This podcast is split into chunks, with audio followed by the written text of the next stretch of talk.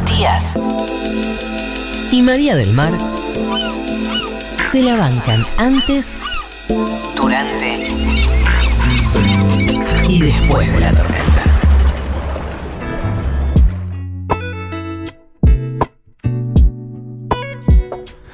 Pues bien, amigues, amigas, amigos que están escuchando después de la tormenta, eh, teníamos ganas de tener un invitado muy especial hoy eh, para hablar de, de distintos temas, eh, obviamente también del paro internacional de mujeres, pero también de, de muchas cosas, es hombre de la casa, lo queremos un montón. Eh, yo lo entrevisté varias veces en mi vida, siempre Ay, tengo la suerte de... Él lo entrevistó varias Sí, veces. lo quiero mucho, nos conocemos hace mucho, eh, así que estoy muy contento de hablar con Darío. ¿Cómo te va Darío? ¿Qué haces, Mati? ¿Cómo andas? Bien, ¿vos? Bien, bien. Me entrevistaste muchas veces, pero creo que la primera vez que te vi fue cuando fui de invitado a Duro de Omar.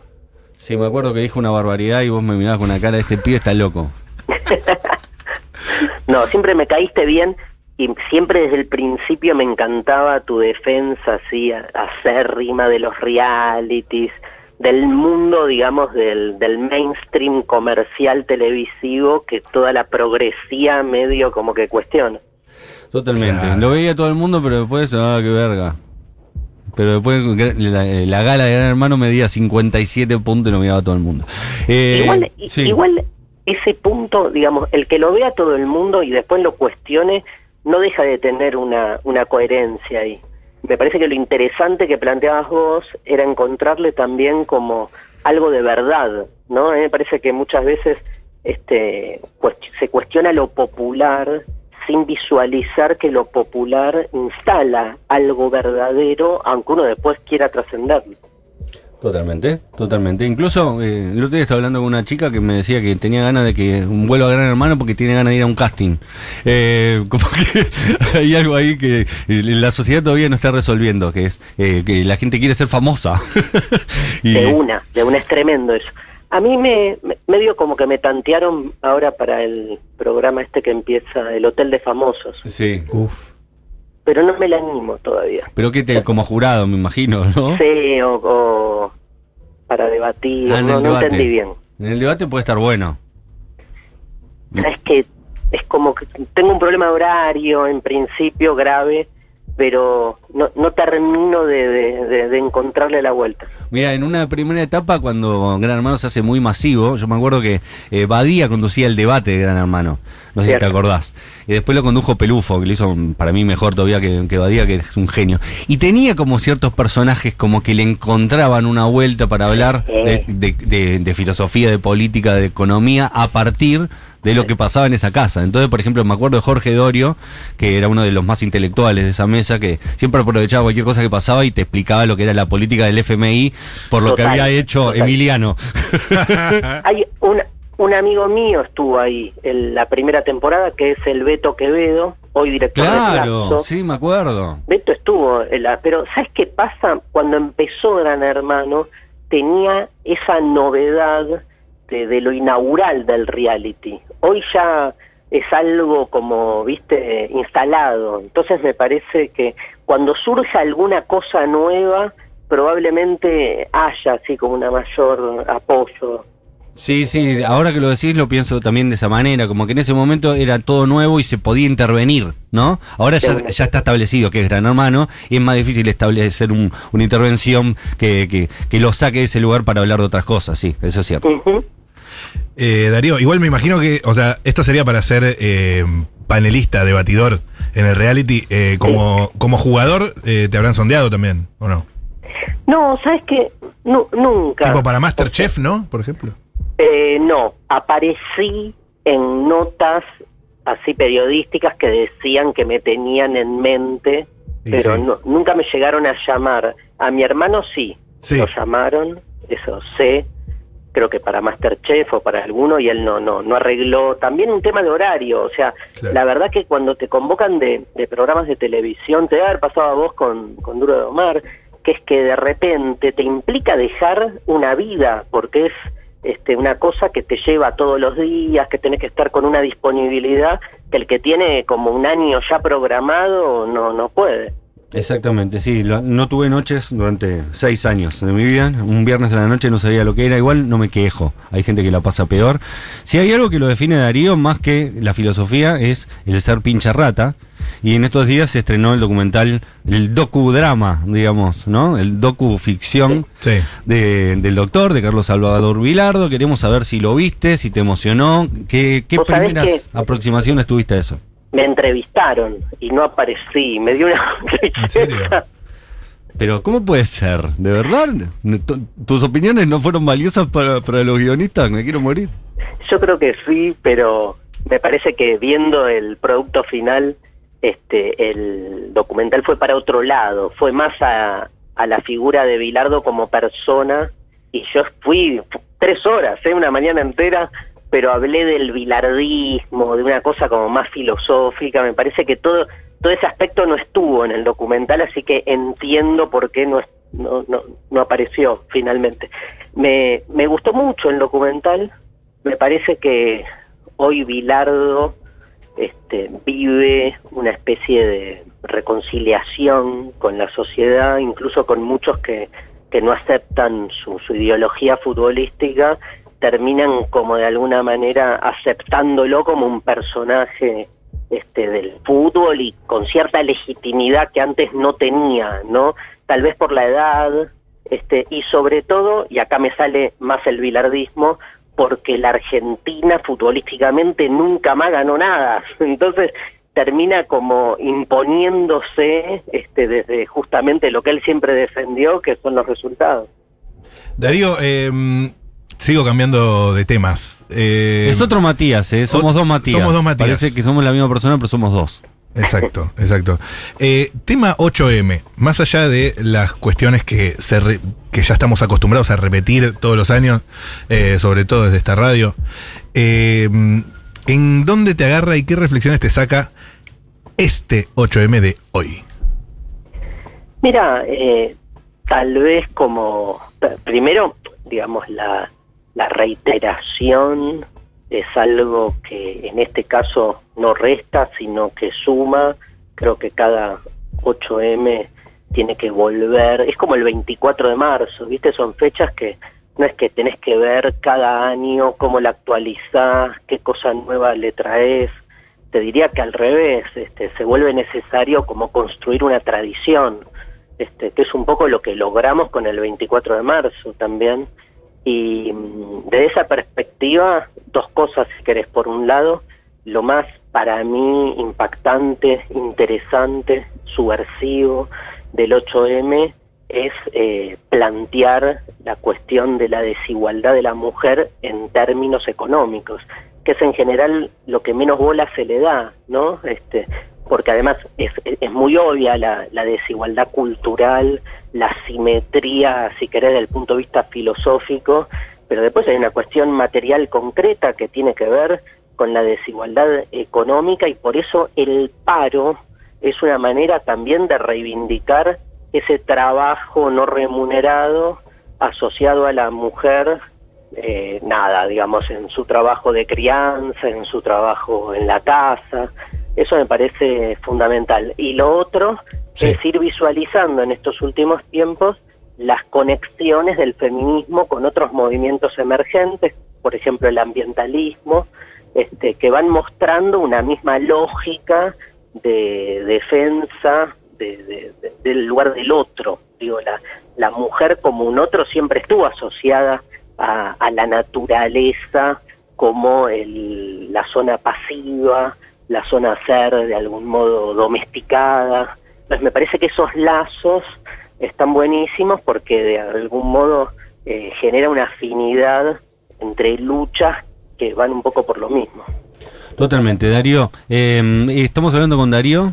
Stan Schreiber. Lo tengo a él como apuntador, porque Sí. vos sabés que no me sale tu apellido. Porque, perdón, eh, el otro día charlábamos. Vos sos eh, Ashkenazi también, ¿o no? Sí, 100%. O sea, lo que se dice rusito. 100%. Estuvo el otro día no, el ruso, Mateo Sujatovich, también otro rusito. no creo que haya otra forma de judaidad que no sea esa. Ah, sí. Pero Como el bilardismo. ¿Es medio bilardista? El bilardismo. ¿En serio? ¿Qué? ¿Es medio como el bilardismo o no necesariamente? No, no, no, no. no. Ok, Este, eh, creo además eso. en la hibridación, creo en la mixtura, Claro. creo en justamente que lo más valioso babélicamente de las sociedades es el entrecruce permanente, así que desde ese lugar me encanta. Igual hablando de apellidos, me banco el Z, ¿eh? O sea, no tengo problema en Que tu hermano- me dicen Darío Z, no me jode. Lo único, claro. digo, escribo un libro, no me pongan Darío Z en la tapa, En la tapa. Claro. o cosas por el estilo, pero en el nombrar no pasa nada. Claro, vos eh, tenés como una carrera más eh, académica, más profunda, pero tu hermano sabe más de marketing. Bueno, a mi hermano en realidad le lo obligaron a cambiarse. Romay. Claro. No, no, quien más sabe de marketing que, que fue TN. ah, TN, claro, sí. Claro. Él No, empezó ahí, le dijeron... no, amigo, no, no es por ahí "Amigo, abuelas. Nos No por el ahí, no apellido. No es por ahí abuelas. Eh, te quería consultar también porque en estos días se cumplieron, si no me equivoco, hace tres días, 15 años de que comenzó a funcionar la señal encuentro. Y vos sos señal encuentro, ¿no? Emblema, emblema. Emblema. Eh, De hecho, te transformó la vida la señal encuentro. Así que me gustaría sí. también que tengas unas palabrillas para ese canal que maneja nuestra amiga Jessica Triten, a quien le mando un beso grande. Este, eh, ¿Que maneja quién? Jessica Triten, ¿no está ahí todavía? Sí, sí, sí, No, Jessica está como... Ahora está en todo, ahora maneja todos todo, los servicios sí. públicos. Total. Eh, mira, Jessica fue la que un día en Flaxo, siendo alumna mía, yo estaba dando una clase, terminó la clase, ella ya era directora de contenidos de Canal Encuentro. Se me acercó, me acuerdo, a- año 2010, y me dijo, profe, este, yo estoy en un canal, Canal Encuentro, no sé si lo conoce, ¿no le gustaría probar un programa? Yo dije, ¿qué? Y, y ahí empezó. O sea, ella me vio, ¿viste? Me vio dando una clase y me dijo, vos tenés una pedagogía que puede garpar mucho en, en televisión. A mí me cambió la vida, básicamente. O sea, yo hasta mis 42 años, que se estrenó Mentira la Verdad, yo hoy tengo 53, mi vida era la vida de un docente de escuela secundaria, universitario, CBC de la UBA, digamos, daba cursos, eh, y de repente la, el estreno de Mentira la Verdad fue generando después un concatenamiento de, de- acontecimientos, porque a partir del programa empezaron a llamar para otras cosas, y bueno, acá estoy. O sea, yo soy básicamente, le debo todo al canal, y estamos ahora, creo que a fin de mes, estrenando después de seis años una nueva temporada, porque hicimos cuatro temporadas, se paró todo del 2015 al 2019 y ahora costó pero se retomó y estamos a, estamos por estrenar, ya lo grabé todo, estoy terminando de grabar unas voces, pero una temporada nueva que vuelve a apostar a algo, digamos, transgresor. En este caso son programas donde lo que hago es una fusión de filosofía y danza, porque grabé el programa con el Ballet Folclórico Nacional. Bueno, algo parecido hacías en el Conex. Em, claro, pero más con música. Ok. Acá es un, son coreografías de 15 minutos, este, danza contemporánea, y yo voy entrando y saliendo de las coreografías y todo el tiempo explicando temas. eh, nada, un- una apuesta de, de- muy, muy simbólica, muy propia de la danza, y bueno, con muchas ganas de, de- de volver a la pantalla. Darío, dabas eh, filosofía en el CBC de la UBA. No, sociedad y Estado. Ah, Ah, es que todo el mundo te tuvo, cualquier carrera te tuvo. Claro. Claro, a mí me pasa que hoy todavía me tuve miles, porque di 20 años más o menos. ¿En, en cuál dabas o en varias? ¿Qué? ¿En cuál universidad de la UBA? Da- Daba Sociedad y Estado en la sede de Drago, la sede que está en Coglan, este, miércoles y sábados de 7 a 9 y de 9 a 11 de la mañana. Los sábados a las 7 de la mañana estuve 20 años yendo y nada, Uf. fascinante, amo la docencia y Sociedad y Estado me permitía hablar de todo, es una materia donde meté filosofía, sociología, historia, estaba muy linda. Totalmente. Eh, te quería consultar algo parecido a esto. Cuando eh, te toca, bueno, el otro día directamente en el Festival Futurock, eh, parecía que estabas dando un recital. Ah, fue increíble cómo hablamos de eso. Parecía un recital. Fue Pero increíble. También te pasa que de repente te vas a, no sé, eh, tres arroyos y llenas una plaza y vos hablas de, re- de repente con una plaza y lo conecto con esto que te cambió la vida encuentro y que nadie se prepara y más alguien que se dedica a la filosofía porque yo qué sé, Mateo Sujatovich se preparó toda la vida para que llenar un estadio y que la gente, la gente cante sus canciones. Pero vos no tenías esa búsqueda, es, es, es imposible que un filósofo logre esas cosas. ¿Te sigue sorprendiendo o lo naturalizas ya? Sos, que sos un comunicador popular de, de multitudes. No, me, me pasan las dos cosas, como lo naturalicé, pero porque nunca lo terminé de creer. Claro. Entonces me sigue pasando. El otro día, viste, subí ahí, habían más de 20.000 personas y les hablé como les hablaba a mis alumnos de cuarto año. En un momento salió una. ¿a qué, qué- qué- cuál era el filósofo que hinchábamos por él? Nietzsche. Sí, sí, o sea, Nietzsche. pero me pasó eso. Nietzsche. Entré y dije, Olé, olé, olé, olé. Nietzsche, Nietzsche. no, tremendo. Voy tremendo, a, tremendo. a, a decir dos frases de Nietzsche y empezaron todos, olé, olé, olé, olé. Nietzsche, No sabía que tenía Nietzsche". hinchas, Nietzsche. Pero porque también yo me di cuenta en el.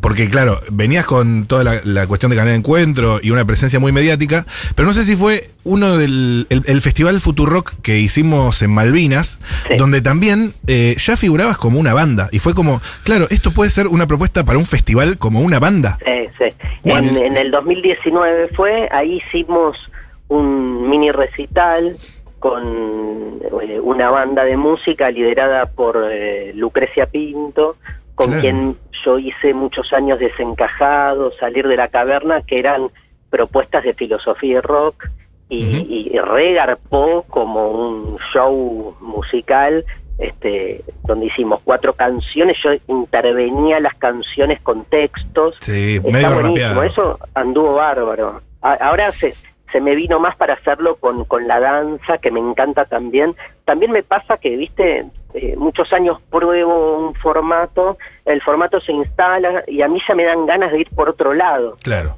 Y entonces, este, en estos últimos 10 años hice de todo porque Sí. voy como Sobre todo Conex. siempre formatos distintos. Sobre todo Conex. Es un formato bárbaro, Conex. El del Conex, o sea, ya. ¿Cuántos habrás hecho?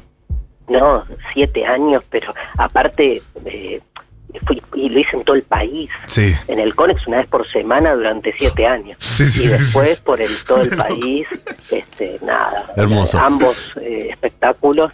Este, y bueno, y ahora con la pandemia medio se paró todo.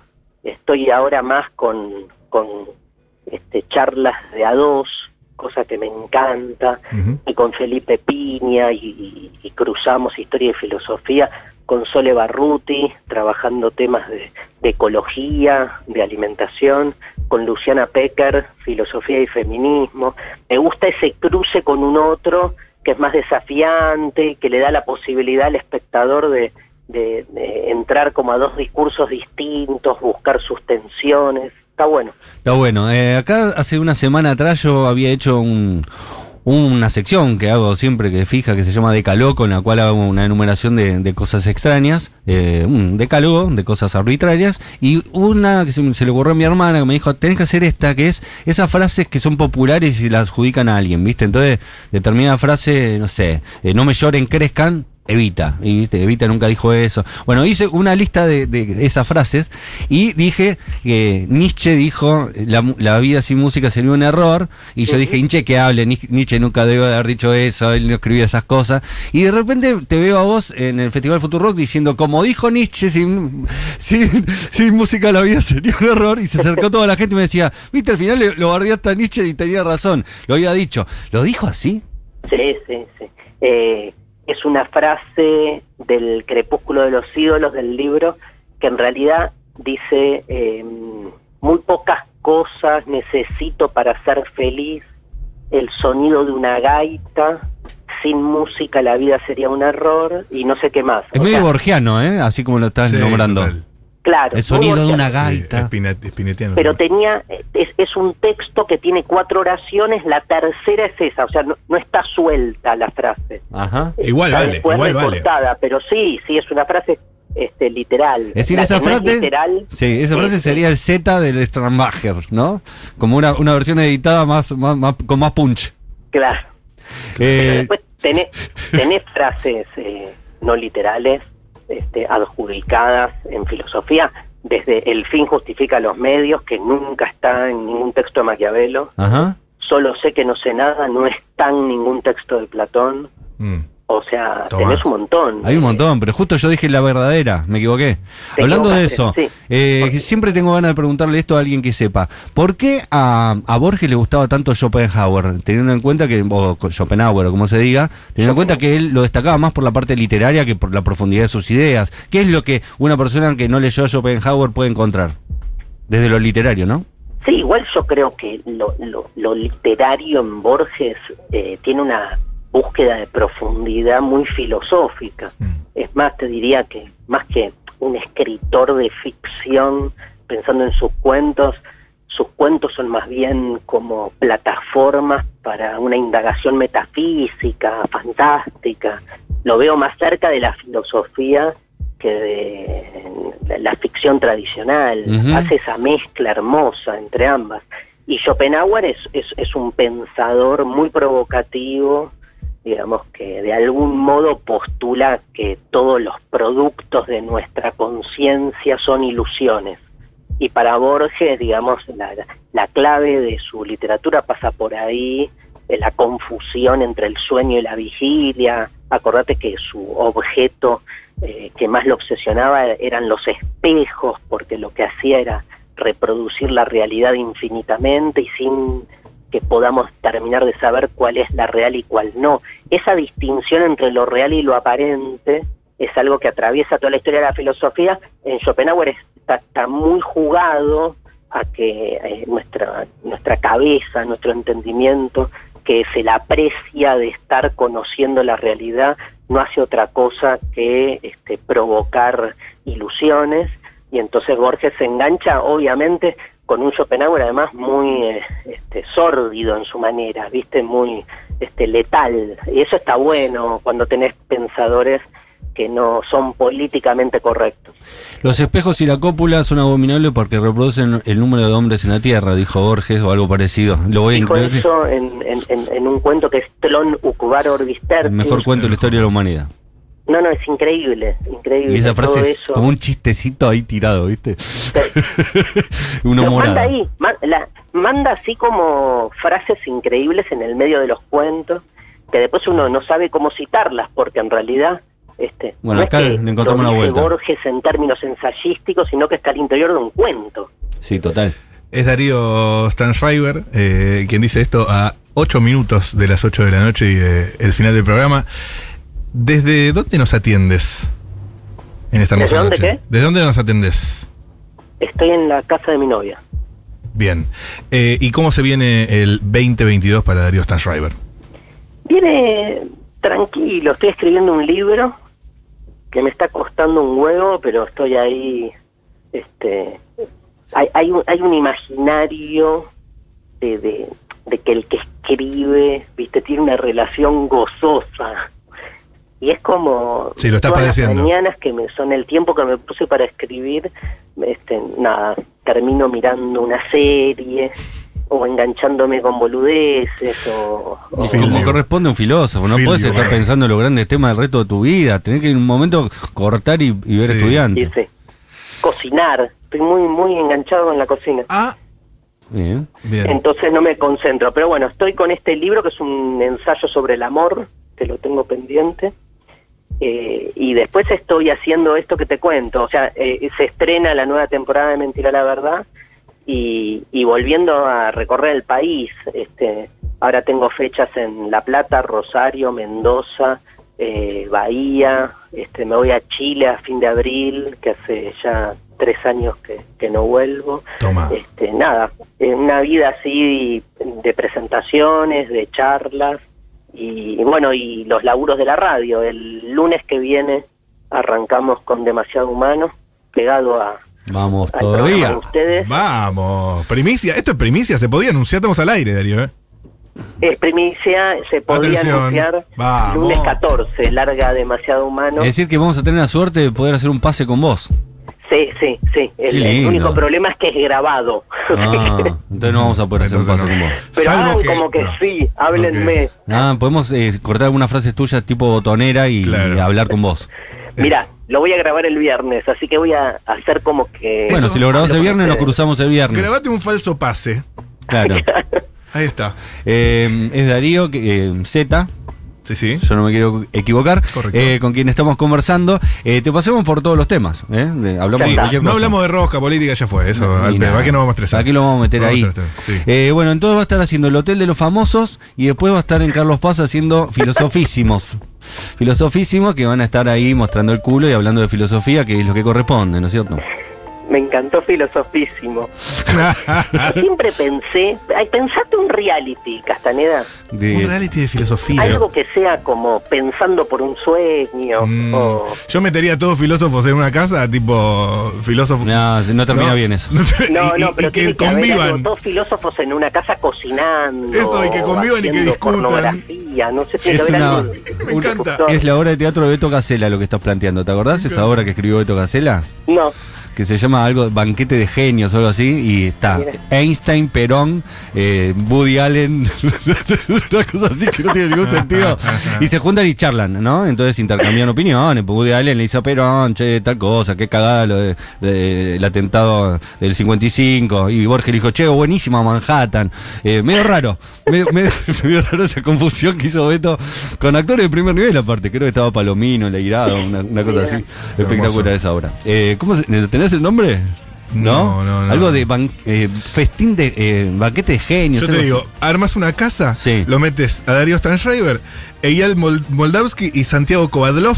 Y que No, y que Kovadlov tenga- es muy aburrido. Y que se tengan que cocinar. y- Igual No, de los pero- aburridos es uno con el que puedes hablar, ¿no? Kovadlov. pero Santiago, Santiago... Beatriz en un Arlo contexto también. Así, le- lo, lo hacemos en- más interesante, no te quepa duda. Sí, porque más allá que dice unas barbaridades, la dice con un tono muy amable, ¿viste? Es como piola, es un señor. piola. Más allá de que en lo político estemos en las antípodas, eso que decís tiene una manera de, de argumentar que está buena. Sí, Eh, copa. Es a- amoroso. Incluso es especialista en Pessoa, en, en el, Sí, en el bueno, poeta. tradujo, Tradujo el Pessoa. libro del desasosiego. La Sí. edición de él es maravillosa. Es un intelectual de Fauste que esos que te, te dan bronca que estén del otro lado, pero De la verdad que sí. Eh, bueno, Darío, te agradecemos mucho este, este ratito que estuviste para conversar con nosotros en Después de la Un Tormenta. buen rato estuvo. Un buen largo. Sí, sí, sí. Porque estamos solos, viste que las, las chicas no vinieron hoy. Claro. Entonces eh, somos solo varones, no sabemos qué hacer, entonces hablamos mucho. Es lo único que podemos hacer. Eh, no, gracias por la invitación. eh, un placer ser parte de la FUTU. Así que abrazo enorme a ambos y nos vemos pronto. Lunes 13 arranca 14. Demasiado Humano. Lunes 14. Lunes 14 arranca Demasiado Humano. Excelente. 20 a 21 horas. Vamos. Exclusivo después de la tormenta. ¿eh? Sacamos un. Es el primer titular que saqué en mi vida. Ya estoy mandando gacetilla a los portales. El primer titular que saqué en mi vida, viste que hay gente que tiene talento para eso. Sí, sí, Iván sí. Jagroski, Juana Sí, Morín, sí, sí, todo el claro, tiempo claro. sacan titulares. Sí, sí. Yo no puedo, siempre hago preguntas pelotudas. Gracias, Darío. Abrazo. Die- Dieguito Vallejos estuvo en los controles, eh, instituible Paulita Artiuk. No hubo pudo. nadie en la producción, por eso salió como salió. Camila Coronel no estuvo. Y nosotros dos diciendo boludeces porque no estuvo la persona que realmente tiene que hablar, que es María del Mar Ramón. Exactamente, la que nos cuida. La que nos salva las papas. Sí, sí, sí. sí. de tantas cosas. Eh, bueno, es eh, multitudinaria la, la marcha eh, por el Día Internacional de la Mujer. Eh, millones y millones de personas ahí en la Plaza de Mayo. Les pedimos perdón por ser varones.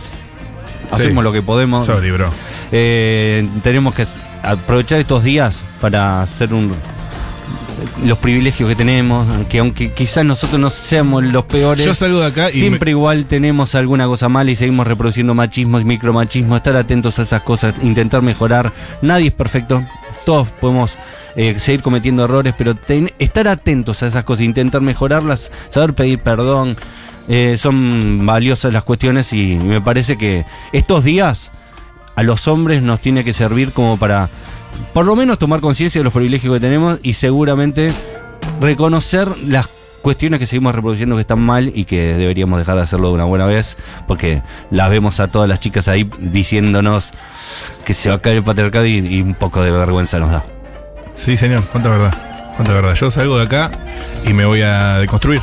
Por lo menos tres horas. Es difícil, es Tres difícil horas. porque venimos con Sí, eso aprendido y tenemos Sí, un señor. montón de cosas que reproducimos que ni siquiera a veces nos damos cuenta que estamos reproduciendo machismos, micromachismos o directamente algunas violencias. Y está bueno estar atento, saber pedir perdón y, eh, por supuesto, eh, este no es nuestro día, así que no vamos a bajar línea, pero acompañar, por supuesto, con mucha emoción y con mucho orgullo la movida de tantas mujeres, que esta radio es fundamental. Yo siempre digo que sin Julia Mengorini y sin Malena Pichot no existiría la masividad de los reclamos del 8M, ni de Ni Una Menos, ni de ningún tipo de reclamo feminista. Eh, así que un orgullo también ser parte de esta radio. Y eh, no olvidemos que arranca LAM, ¿eh? Ah, eso reproduce, creo, todo lo contrario, ¿no? Arranca LAM.